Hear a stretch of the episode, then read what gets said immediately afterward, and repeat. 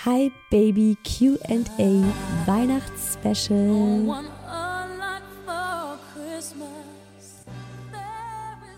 Hallo und willkommen zu Türchen Nummer 3. Dahinter steht die Frage, wie sieht euer Weihnachtsbaum dieses Jahr aus? Hm, der sieht tatsächlich ganz anders aus wie die Jahre zuvor. Wir hatten davor eigentlich äh, drei Jahre lang einen lebendigen Weihnachtsbaum, weil mein Mann sich so sehr dagegen gewehrt hat, äh, dass man für Weihnachten so viele Bäume einfach abschlachtet.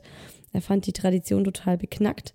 Ich fand sie immer total schön, weil es mich einfach an meine Kindheit und an Weihnachten erinnert und der Tannenduft in der Wohnung ist sowas Herrliches.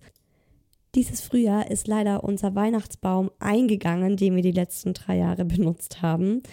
Und äh, deswegen kommt dieses Jahr ganz traditionell wieder ein Weihnachtsbaum in unser Wohnzimmer. Allerdings achten wir darauf, dass der Baum nachhaltig und regional angebaut wurde.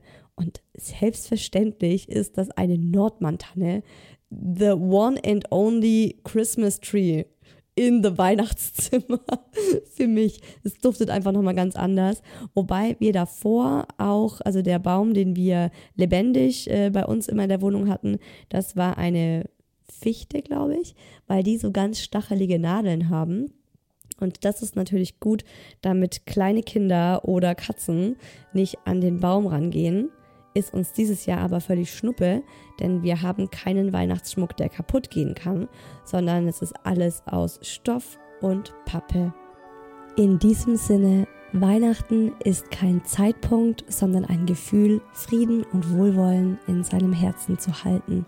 Und das wünsche ich euch schon heute.